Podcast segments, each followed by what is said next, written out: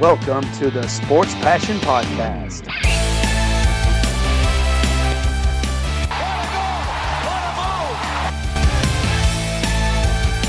Oh, blocked by James! LeBron James with the rejection. And here's your host, Lars Marendorf.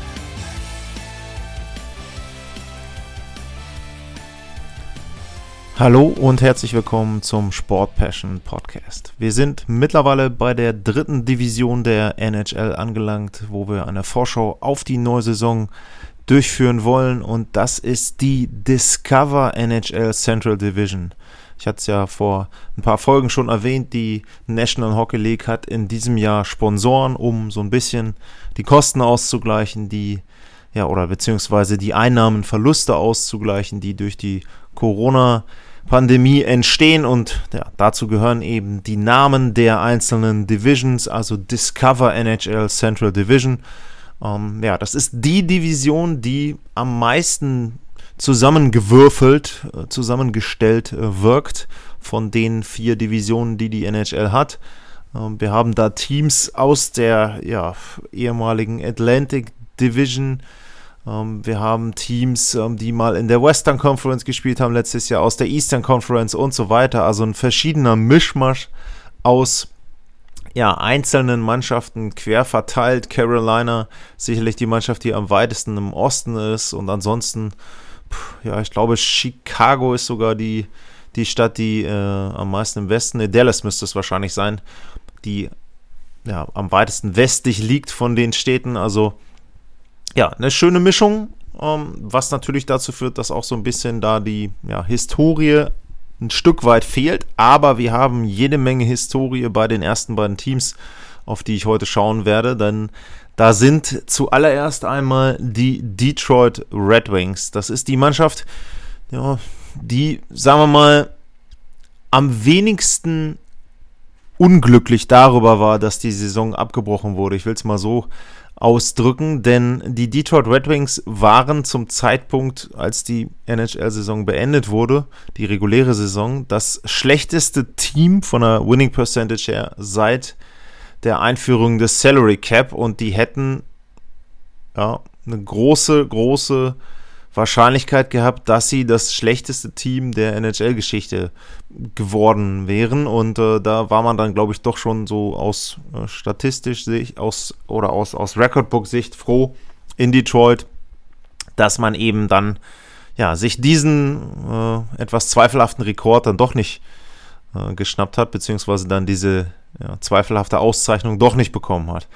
Ja, die Red Wings. Ähm, jetzt muss man sagen, ein Team mit viel Historie und äh, vor allem, sie haben jetzt jemanden zurückgeholt, der viel an der jüngsten Historie dort äh, mitgeschrieben hat. Nämlich Steve Eisenman ist ja bekanntlich seit kurzem General Manager bei seinem alten Verein. Und äh, der baut den Verein gut um, äh, versucht da viel auf junge Leute zu setzen und dementsprechend, ja, löchrig und dementsprechend auch äh, vielleicht, äh, sagen wir mal, unausgewogen war der Kader die letzten Jahre und daran wird sich auch in diesem Jahr noch nicht so viel ändern. Wenn man es äh, hart ausdrücken will, dann haben sie, ja, sagen wir mal, eine Sturmreihe, einen Torhüter und dann ganz, ganz viel Stückwerk. Ähm, die Sturmreihe, die ich meine, äh, erste Reihe Tyler Bertuzzi, äh, Dylan Larkin und Anthony Manta, ähm, die sind schon gut, das ist eine gute erste Reihe. Ähm, ist jetzt nichts, wo du sagst, ist die beste Reihe der NHL, aber es ist eine Reihe, wo du sagen kannst, die können zumindest mithalten mit anderen. Wenn man sich auch anguckt, ähm, was sie so äh, für Punkte abgeliefert haben. Ähm, 53 Punkte äh, von Larkin, äh, Bertuzzi hatte 48 und Manta hatte 38. Also das ist schon okay für eine erste Reihe. Ähm, die sind auch noch relativ jung, wobei man da vielleicht sagen muss, wenn man jetzt so sagt, so auch mit, mit anderen Teams verglichen, Larkin 24, äh, Bertuzzi 25 und Manta 26. Das ist okay, aber du kannst jetzt nicht sagen, hey, ähm, die sind jetzt noch super frisch und die größten Talente. Also das ist eben schon eine Reihe, die ein bisschen etabliert ist. Und ja, dahinter ist bei Detroit ganz, ganz viel, ja, wo auch ein paar Fragezeichen sind ähm, wer da im nächsten Jahr Leistung bringen soll, wer da Tore schießen soll und so weiter. Äh, eine große Chance ähm, könnte Bobby Ryan sein, der hatte ja in Ottawa ein gutes Comeback und tja, ist jemand, äh, auf den sie setzen, ist jemand, äh, wo sie dann eben gesagt haben, okay, ähm, der bekommt jetzt von uns hier erstmal einen Vertrag und äh, kann ein Jahr lang beweisen, äh, was er noch kann. Ähm, ist für eine Million ähm, Dollar auch vollkommen in Ordnung. Und äh, ansonsten ja, wenn man auch guckt, so die Verträge, Detroit macht das eigentlich ganz clever. Ähm, sie haben viele äh, Spieler, ähm, wo, wo du sagst, okay, da ist, ist die Vertragslänge nicht besonders hoch. Ähm, Sam Gagne, ähm, Valtteri Filippola, ähm, die haben alle Einjahresverträge. Ähm, Darren Helm, Einjahresvertrag. Also da sind schon viele Spieler, wo du sehen kannst, okay, sie warten ab, sie warten ab, wie sich ihre jungen Spieler ähm, auch in den unteren Ligen entwickeln. Und ja, dann gucken sie eben, wer kann davon dann ins NHL-Team reinrücken. Ähm, wenn man dann noch guckt, auch bei den Verteidigern sieht es ähnlich aus. Da gibt es nur zwei Spieler, äh, Danny de Kaiser und äh, Troy Stecker, die haben mehr als ein Jahr Vertrag. Ansonsten alle einen Mark Stall ähm, mit einem Jahr ähm, Vertrag, äh, Patrick Nemeth ein Jahr Vertrag, John Merrill. Das sind alles Spieler, die haben eben nur ein Jahr Laufzeit noch und danach guckst du eben. Ähm, und gucken äh, ist dann auch ein gutes Stichwort. Sie schauen natürlich auch auf das und aus deutscher Sicht schaut man da natürlich auch drauf, was äh, Moritz Seider macht, der Pick, ähm, der letztes Jahr für ja, ein bisschen äh, Aufmerksamkeit gesorgt hat, denn äh, er kam schon ziemlich überraschend, zumindest an der Stelle, wo er gepickt wurde, Nummer 6 ähm, Moritz Seider. Und äh, der ist im Moment ausgeliehen an Rogle BK in der Swedish Hockey League. Und da ist es auch so, dass der Leihvertrag so ist, dass die erstmal ihre Playoffs beenden müssen, bevor er in irgendeiner Form wieder für das NHL-Team auflaufen könnte. Und wenn man das Ganze so ein bisschen hochrechnet, März könnte oder März soll die Saison in Schweden zu Ende sein, die reguläre, dann vielleicht noch Playoffs dazu. Äh, dann bist du schon im Mai und äh, ja, ich glaube, man ist kein Prophet, wenn man sagt, dass die Detroit Red Wings mit den Playoffs überhaupt nichts zu tun haben. Dementsprechend wird man Moritz Seider auch im nächsten Jahr nicht in einem NHL-Trikot sehen. Was aber auch nicht schlimm ist, denn ähm, ich glaube, so wie die Red Wings das machen, ähm, dass sie versuchen, ihren jungen Spielern eben dann auch Spielzeit zu geben mit Verantwortung in entsprechend niedrigeren Ligen, ist okay. Ähm, ich denke, das wird ihnen auch helfen. Und ansonsten, ja, ähm, Steve Eisenman ähm, hat Jeff Bleschel ähm, als Coach dargelassen. Das war so eine Personalie, wo ich gesagt habe, da könnte man umbauen, aber ich glaube, er will einfach auch nochmal gucken, wie der jetzt mit den äh, Spielern zurechtkommt, wie sich die Entwicklung dort äh, weiterführen lässt im nächsten Jahr. Und die zweite Personalie, die natürlich ein großes Thema war, war nachdem äh, Howard, äh, der langjährige Goalie Jimmy Howard, dort den Verein verlassen hat ist jetzt Thomas Greis da, auch aus deutscher Sicht also der zweite Spieler, auf den man gucken muss, wobei der natürlich äh, dann auf jeden Fall auch spielen wird. Ähm, Torwart-Duo Thomas Greis, äh, Jonathan Bernier, ja, ist auch nichts, was sich jetzt vom Sitz reißt, aber im Grunde braucht Detroit da ja auch nicht super Qualität und da viel Geld investieren, sondern sie versuchen eben da, sage ich mal, zumindest einen gewissen Standard zu halten. Ich bin gespannt, wie Thomas Greis sich dort äh, beweisen wird, wie die Leistungen sind. Denn wenn man so vergleicht mit dem, was er bei den Islanders gezeigt hat, das war schon gut, aber der Stil, den die Islanders gespielt haben, der ist ja ein komplett anderer oder sagen wir mal die Art und Weise, wie ein Torhüter spielen muss äh, bei den Islanders, ist schon ein bisschen anders als bei Detroit, in, in New York äh, unter Barry Trotz dann. Vor allem war es ja schon so, dass die sehr darauf geachtet haben, möglichst wenig zuzulassen. Das wird in Detroit sicherlich anders sein und dann könnten die Zahlen natürlich ganz, ganz schnell explodieren, die Fangquoten und der Gegentorschnitt von Thomas Kreis. Also da denke ich schon, dass man da so ein ähm, bisschen gespannt sein darf. Ansonsten, wie gesagt, aus Sicht der Red Wings-Fans, man sollte sich nicht zu viel erhoffen. Ähm, sie haben noch fast 10 Millionen Dollar an Cap Space und werden sicherlich bei dem einen oder anderen Trade mit dabei sein, um dort irgendwie ja, einen schlechten Vertrag von einem anderen Verein äh, vielleicht mit aufzunehmen, um sich dann wieder mit Draft-Picks auszustatten. Ähm, wenn ich jetzt gucke, sie haben schon äh, im nächsten Draft-Pick, haben, sie haben sie ihren eigenen Pick in der ersten Runde, dann drei Picks in der zweiten Runde, zwei in der dritten. Also das wird die Zielsetzung sein, ganz einfach für die Red Wings, dort möglichst viele Draft-Picks noch anzuhäufen für die nächsten Jahre. Und dann irgendwann wird dann dieser Schritt gemacht, dann hoffentlich auch mit einem Moritz Seider, wo dann die jungen Spieler aus den Nachwuchsligen, aus anderen Ligen, aus europäischen Ligen, die sie haben dort entsprechend, äh, die werden dann zurückgeholt von Steve Eisenman. Wie gesagt, ich bin gespannt, wer dann der Coach ist. Das ist für mich so noch im Moment das größte Fragezeichen. Ansonsten, ja, klarer Weg, klare Definition, was sie machen wollen bei den Red Wings und das machen sie soweit, glaube ich, auch ganz gut. Ja, das war das erste Team jetzt der Central Division und dann geht es gleich weiter mit dem zweiten Team und ja, da gibt es nicht weniger Historie und wenn man jetzt Detroit nimmt, war da auch früher eine große Rivalität. Die Chicago Blackhawks sind das zweite Team gleich nach der Pause.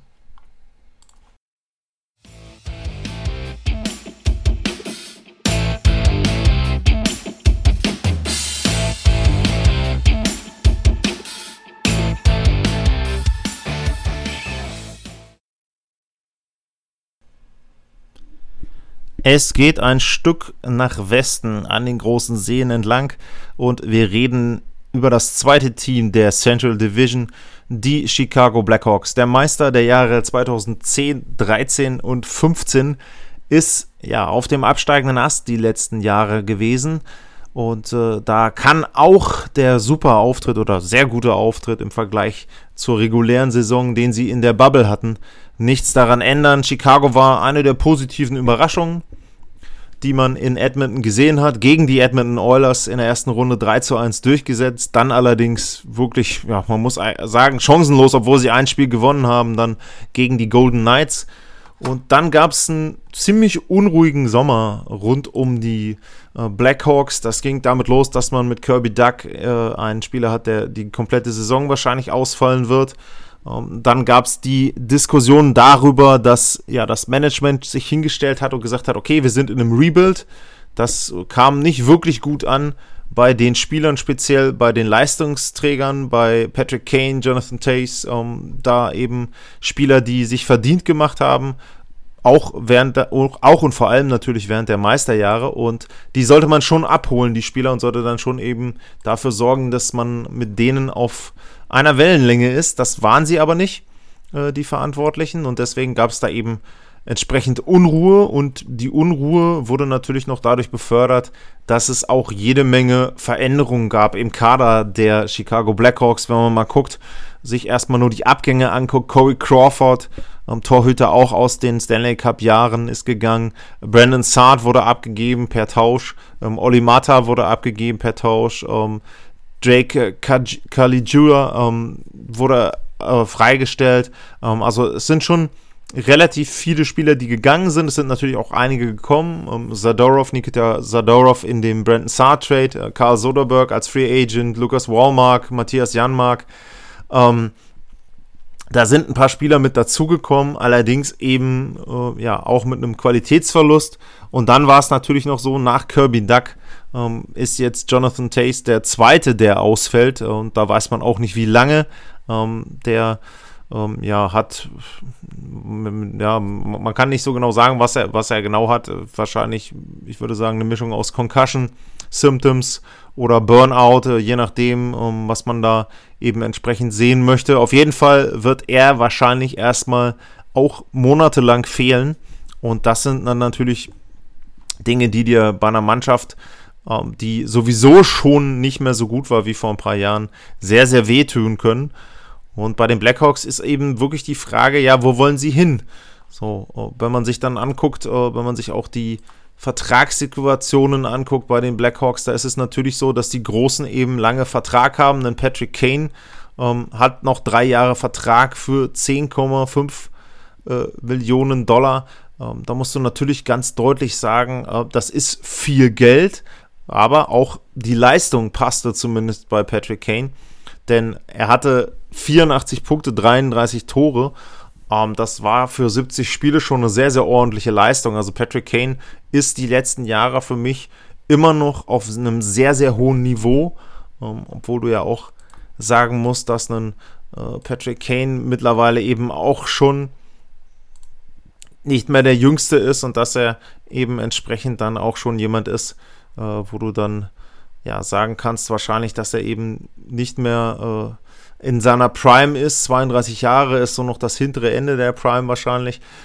Aber wie gesagt, Patrick Kane er kriegt viel Geld, er bringt da auch viel Leistung, aber es ist natürlich so, äh, solche Spieler jetzt in einem Team zu haben, wo du ja eigentlich dann einen Rebuild machen willst aus Sicht des Management, das ist schwierig. Ähm, auf der anderen Seite einen Patrick Kane abzugeben, wird auch schwierig ähm, und man muss ja dann auch einen anderen Verein finden und so weiter, also hohes Gehalt ja, sehr, sehr, ähm, sagen wir mal, äh, schwierige Situation, in der sich die Blackhawks befinden. Man kann natürlich sagen, den Versuch zu machen, einen Rebuild durchzuführen, das ist vollkommen okay. Aber ja, die Art und Weise, wie du es machst, ist eben schwierig, wenn du Spieler hast, die hohe Verträge haben und die du dann im Moment ähm, nicht abgeben kannst.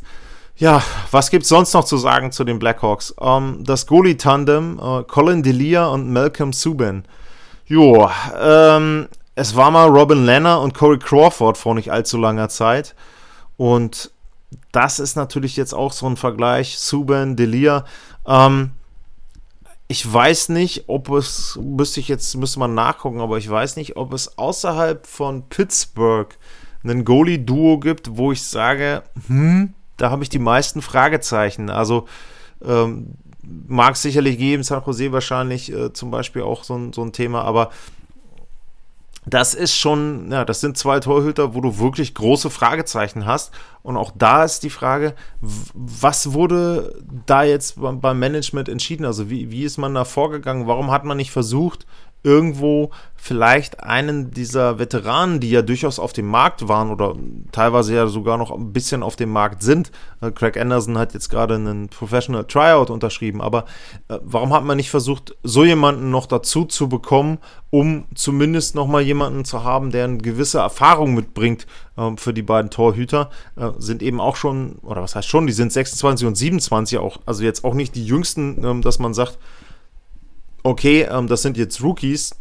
Ähm, ja, es ist äh, strange. Beide haben ähm, jeweils zwei Jahre Vertrag jetzt. Gut, du zahlst keine zwei Millionen für dein Goalie-Tandem. Okay, auf der anderen Seite wirst du dann wahrscheinlich auch den entsprechenden Gegenwert bekommen und der kann nicht wirklich hoch sein bei zwei oder 1,85 Millionen, die man dann für seine Torhüter bezahlt. Also ja, schwierige Situation. Ähm, Ansonsten muss man natürlich sagen, äh, was man bei den Chicago Blackhawks eben auch sieht, äh, man sieht eine große, große Menge an Geld, die in der Injury Reserve drin ist. Ähm, Tace habe ich gesagt, Brent Seabrook ist mit dabei, verdient auch knapp 7 Millionen, Andrew Shaw 3,9 Millionen.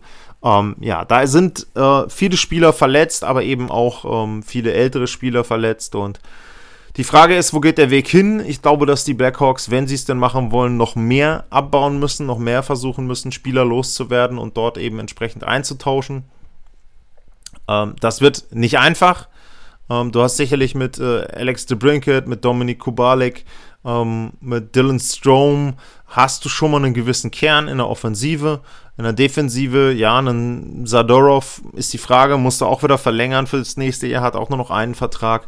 Ähm, die Blackhawks sind definitiv in einem Umbruch und ich sehe sie dieses Jahr auch schlechter als in der letzten Saison, wo sie ja sowieso nur durch diese erweiterte äh, Playoff-Regelung da mit der, mit der Play-In-Runde dann reingekommen sind. Da haben sie das Beste draus gemacht, haben, ja, ich würde einfach mal sagen, die Oilers auf ihr Niveau gezogen und haben das dann ausgenutzt. Und da hatten sie eben auch noch dann komplette ersten zwei Reihen. Und jetzt ist die Frage, im nächsten Jahr wird es ganz, ganz schwer, vor allem mit den beiden Ausfällen. Und ich glaube, dass man bei den Blackhawks ganz, ganz schnell sich am unteren Tabellenende wiederfinden wird. Das Glück wird wahrscheinlich sein, dass die, die oder was heißt das Glück? Also die Red Wings werden, glaube ich, noch schlechter sein. Aber ansonsten Chicago definitiv kein Playoff-Kandidat dieses Jahr für mich. Und ja, schlagen sich mit den Detroit Red Wings um den letzten Platz der Central Division. Dann machen wir die zweite Pause und danach geht es weiter mit dem nächsten Team. Die Nashville Predators warten auf uns.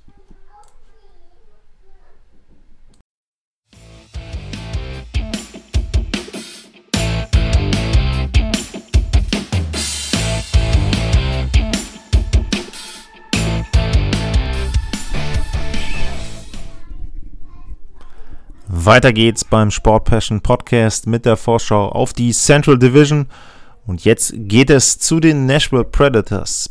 Die waren vor ein paar Jahren so das hipste Team der Liga, der Geheimfavorit, der gar nicht mehr so geheim war, die Mannschaft, wo man gesagt hat, boah, beste Defensive oder zumindest die meisten oder die besten Verteidiger der Liga und die hatten großes, großes Potenzial, ja, und so richtig was bei rausgekommen ist dann nicht. Ein Stanley Cup Finaleinzug, okay, war auch knapp, hätte auch ein bisschen anders laufen können, aber ja, ansonsten glaube ich, vielleicht eines der enttäuschendsten Teams der letzten Jahre, die Predators.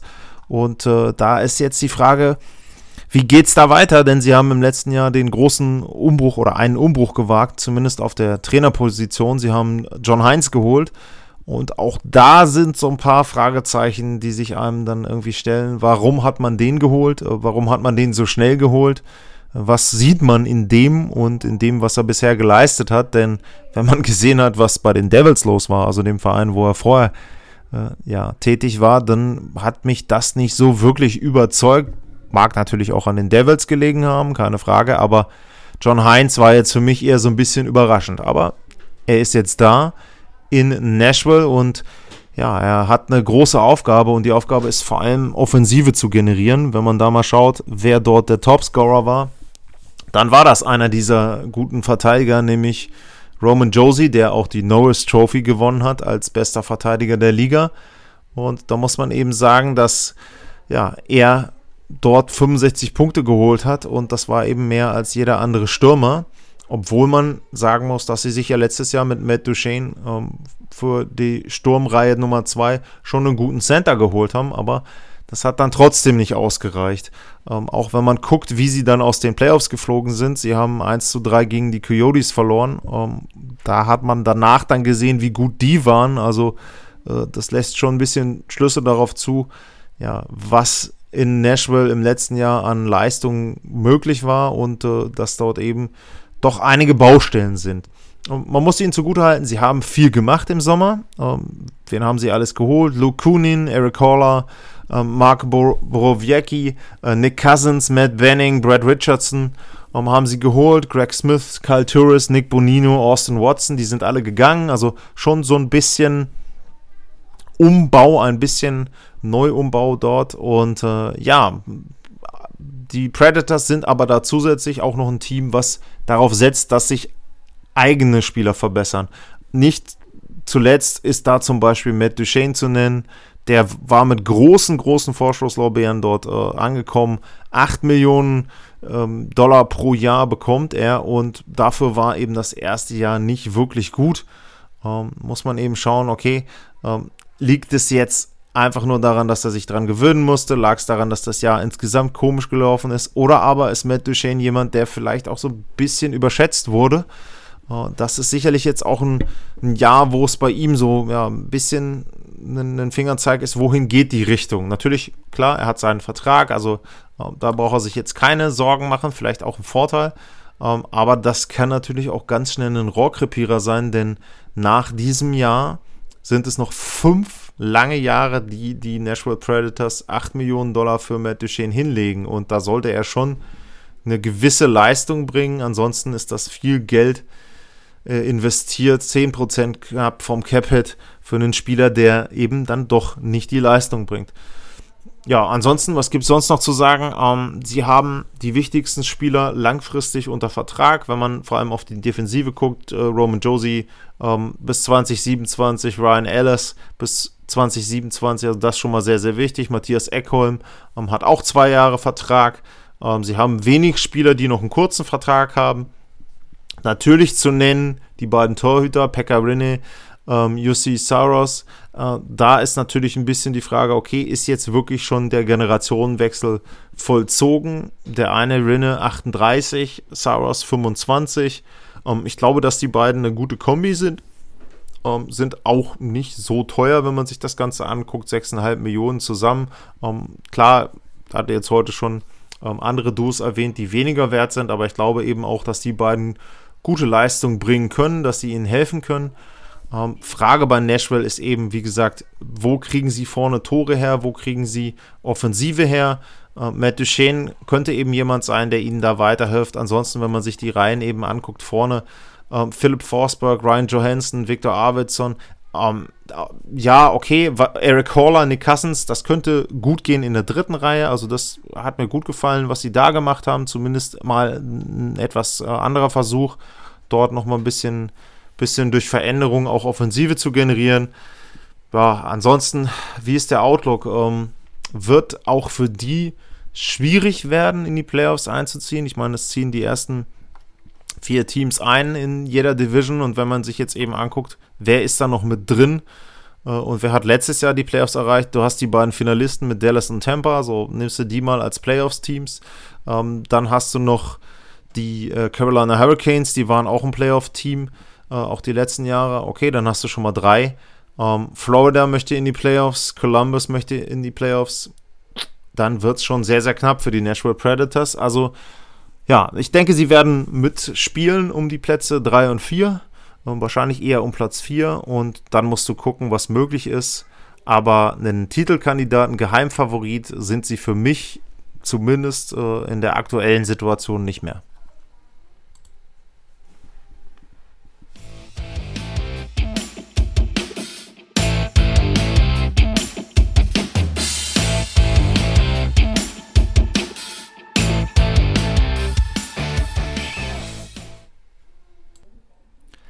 Die letzte Mannschaft der heutigen Vorschau, das sind die Florida Panthers. Und wenn ich bei Nashville gesagt habe, dass Matt Duchene so ein bisschen ein Problem werden könnte mit seinem Vertrag und der fehlenden Leistung, dann gilt das bei Florida auch für einen Spieler und der ist auf einer noch wichtigeren Position, nämlich im Tor. Da ist es Sergei Bobrowski.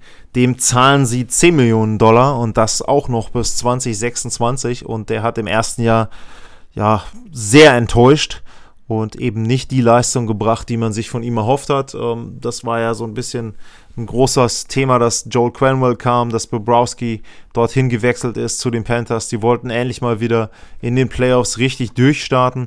Und äh, ja, das ist ihnen eben nicht gelungen. Da gab es keinen großen Effekt zu sehen. Und dann musste eben sagen, okay, ähm, haben sie sich mit Bobrowski vielleicht für zu lange für den falschen Torhüter entschieden und ja, können da eben entsprechend in den nächsten Jahren nicht damit rechnen, dass der sie irgendwie weiterführen wird.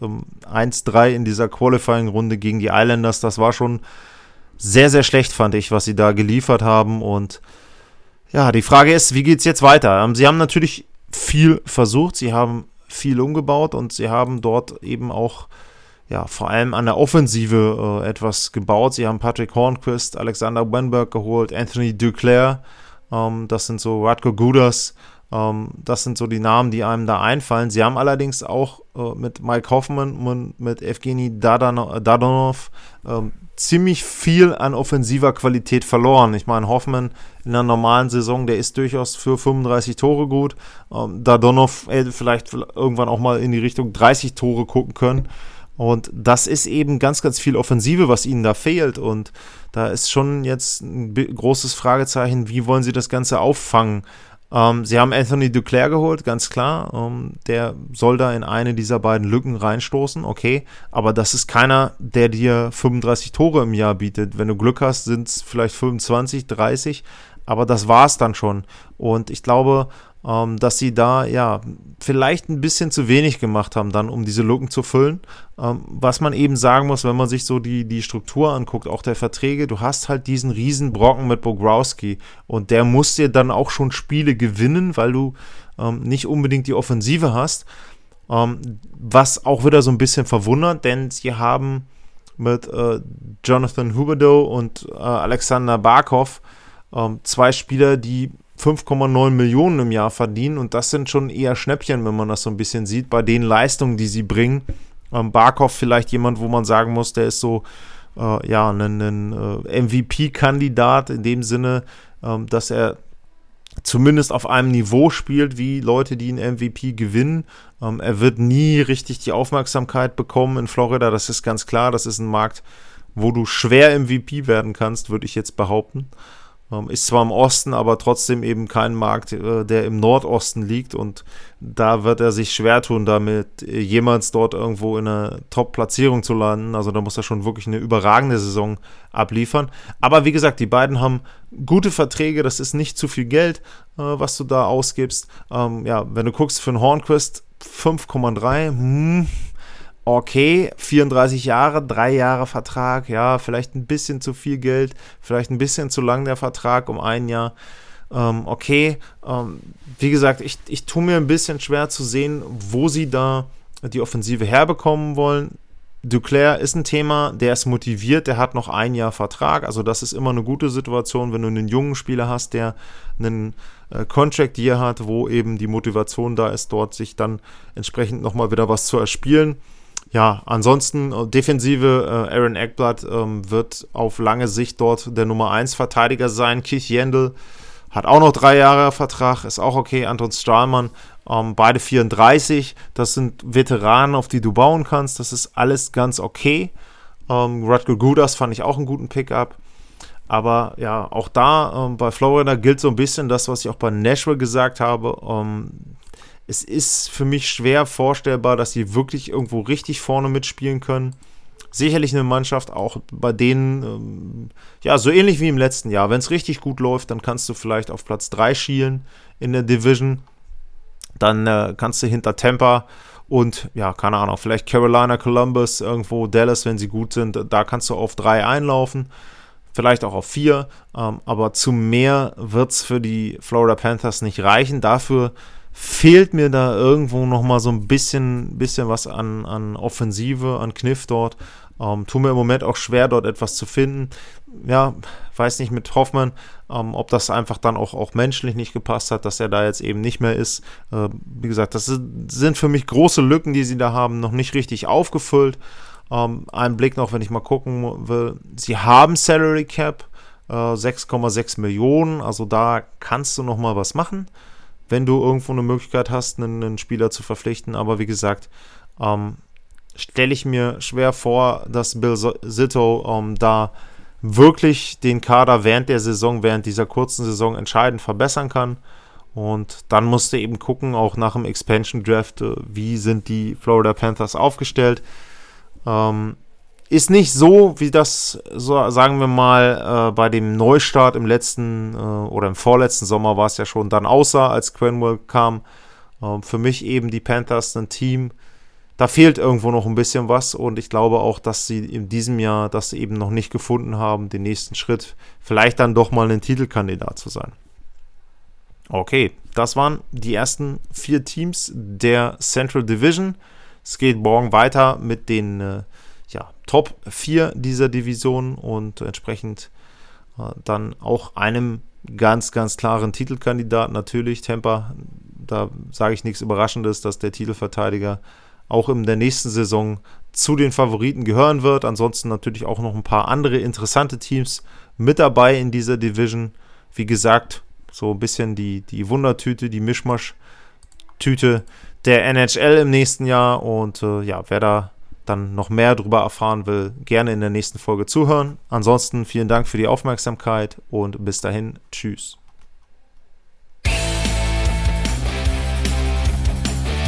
Sportliche Grüße.